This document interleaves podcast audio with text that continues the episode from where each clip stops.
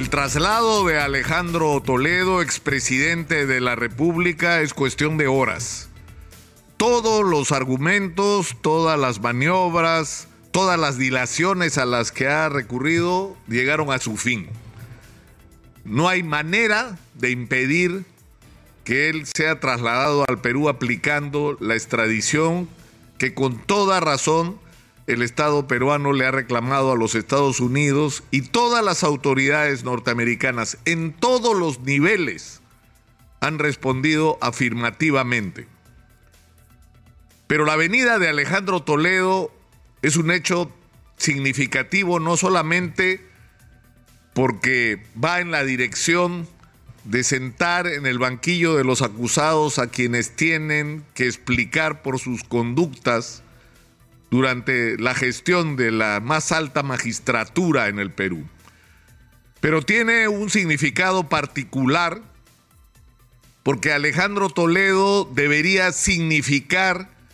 un cambio o debió significar un cambio como muchos que se han ofrecido en el Perú y que han terminado frustrando las esperanzas de los ciudadanos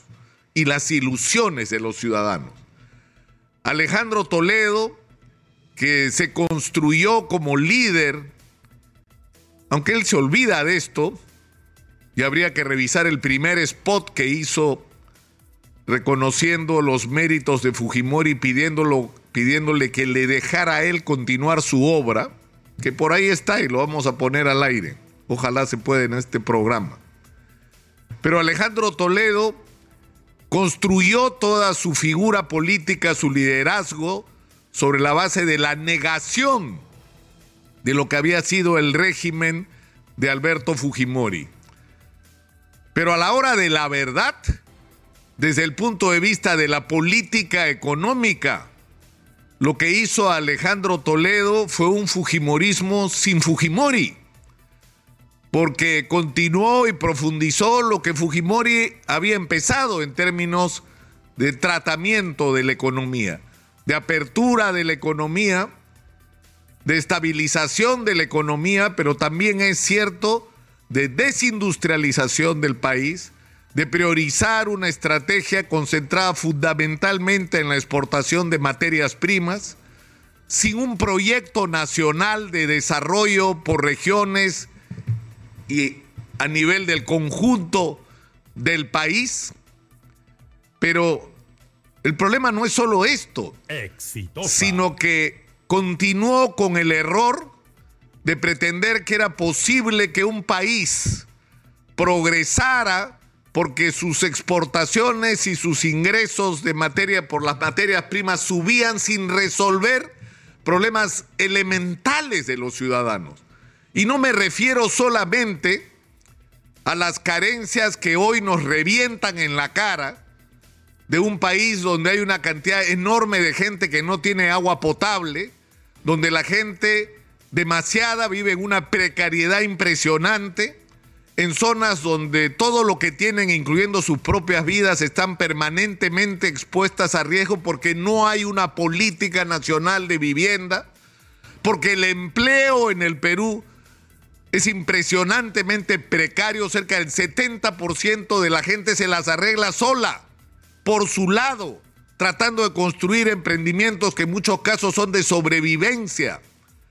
A todo eso estuvo de espaldas Alejandro Toledo, también como lo hizo Fujimori.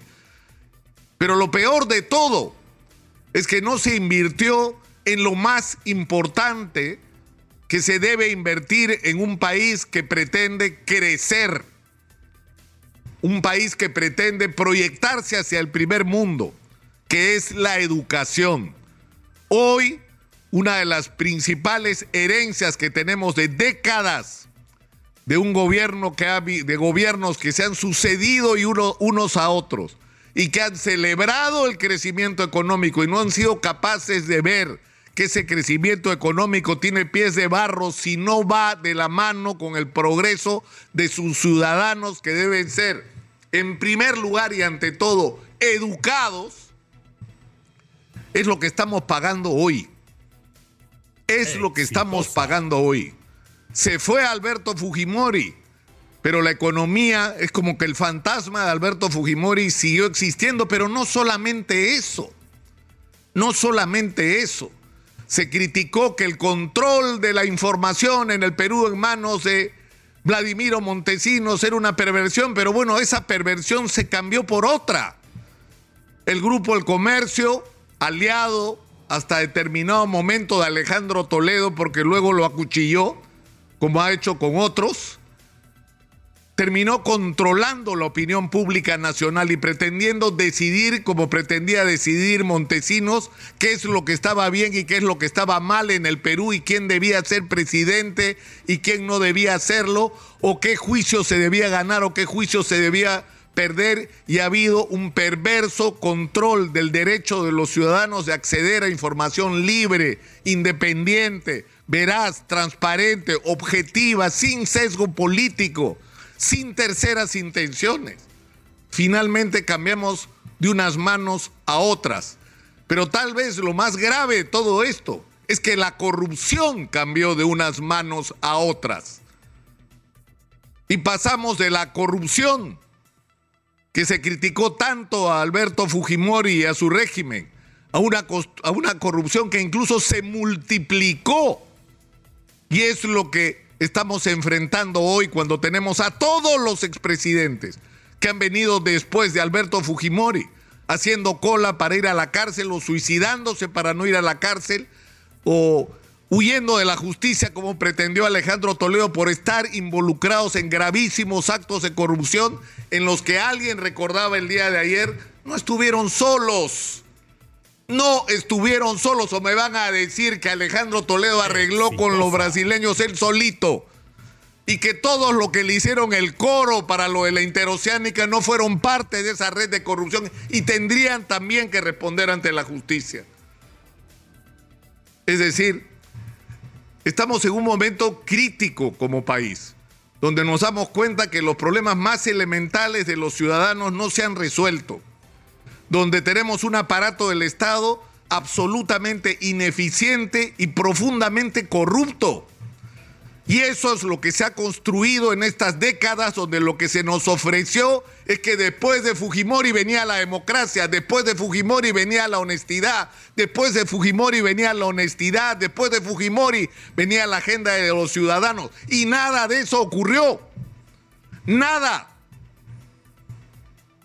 Entonces yo creo que la venida de Alejandro Toledo no solamente debe significar que el individuo llamado Alejandro Toledo Manrique se tiene que sentar en el banquillo de los acusados y responder por sus actos. Y si quiere reconciliarse en el país, contar todo lo que sabe, porque él sabe lo que ha pasado durante su gobierno. Y debería tener el coraje a estas alturas de su vida de mirar a los ojos al país y contar la verdad de lo que realmente ocurrió durante su gobierno lo que está sentado o va a estar sentado en el banquillo de los acusados es la manera como se ha gobernado en el Perú en las últimas décadas. Eso está sentado también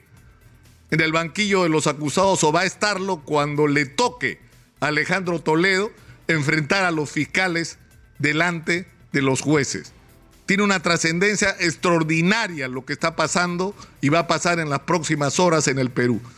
Y hay que estar vigilantes sobre que este proceso no retroceda y sobre que todos aquellos, vigilar sobre todo a todos aquellos que han sido grandes beneficiarios, grandes beneficiarios de un expresidente que pasaba la mitad del tiempo alcoholizado mientras otros tomaban decisiones y otros hacían grandes negocios, hay que estar vigilantes porque esos que hoy temen lo que Alejandro Toledo pueda decir, no interfieran en que la verdad completa sobre lo que pasó en ese gobierno se conozca. Y una cosa más que ocurrió en el gobierno de Alejandro Toledo. ¿Por qué no vimos todos los Vladivideos? ¿Por qué mucha gente estuvo sentada en la sala del CIN? Se tenían los videos y la información se le ocultó a los ciudadanos hasta el día de hoy. Hasta hoy no sabemos la información, por lo menos de la mitad de las personas que estuvieron en el servicio de inteligencia sentadas con Montesinos, haciendo negocios con Montesinos porque se les protegió durante el gobierno de Alejandro Toledo, porque se ocultó esa información exprofesamente durante el gobierno de Alejandro Toledo. Y esa verdad también tendría que saberse. Soy Nicolás Lucar, esto es Hablemos Claro, estamos en Exitosa, la voz que integra al Perú.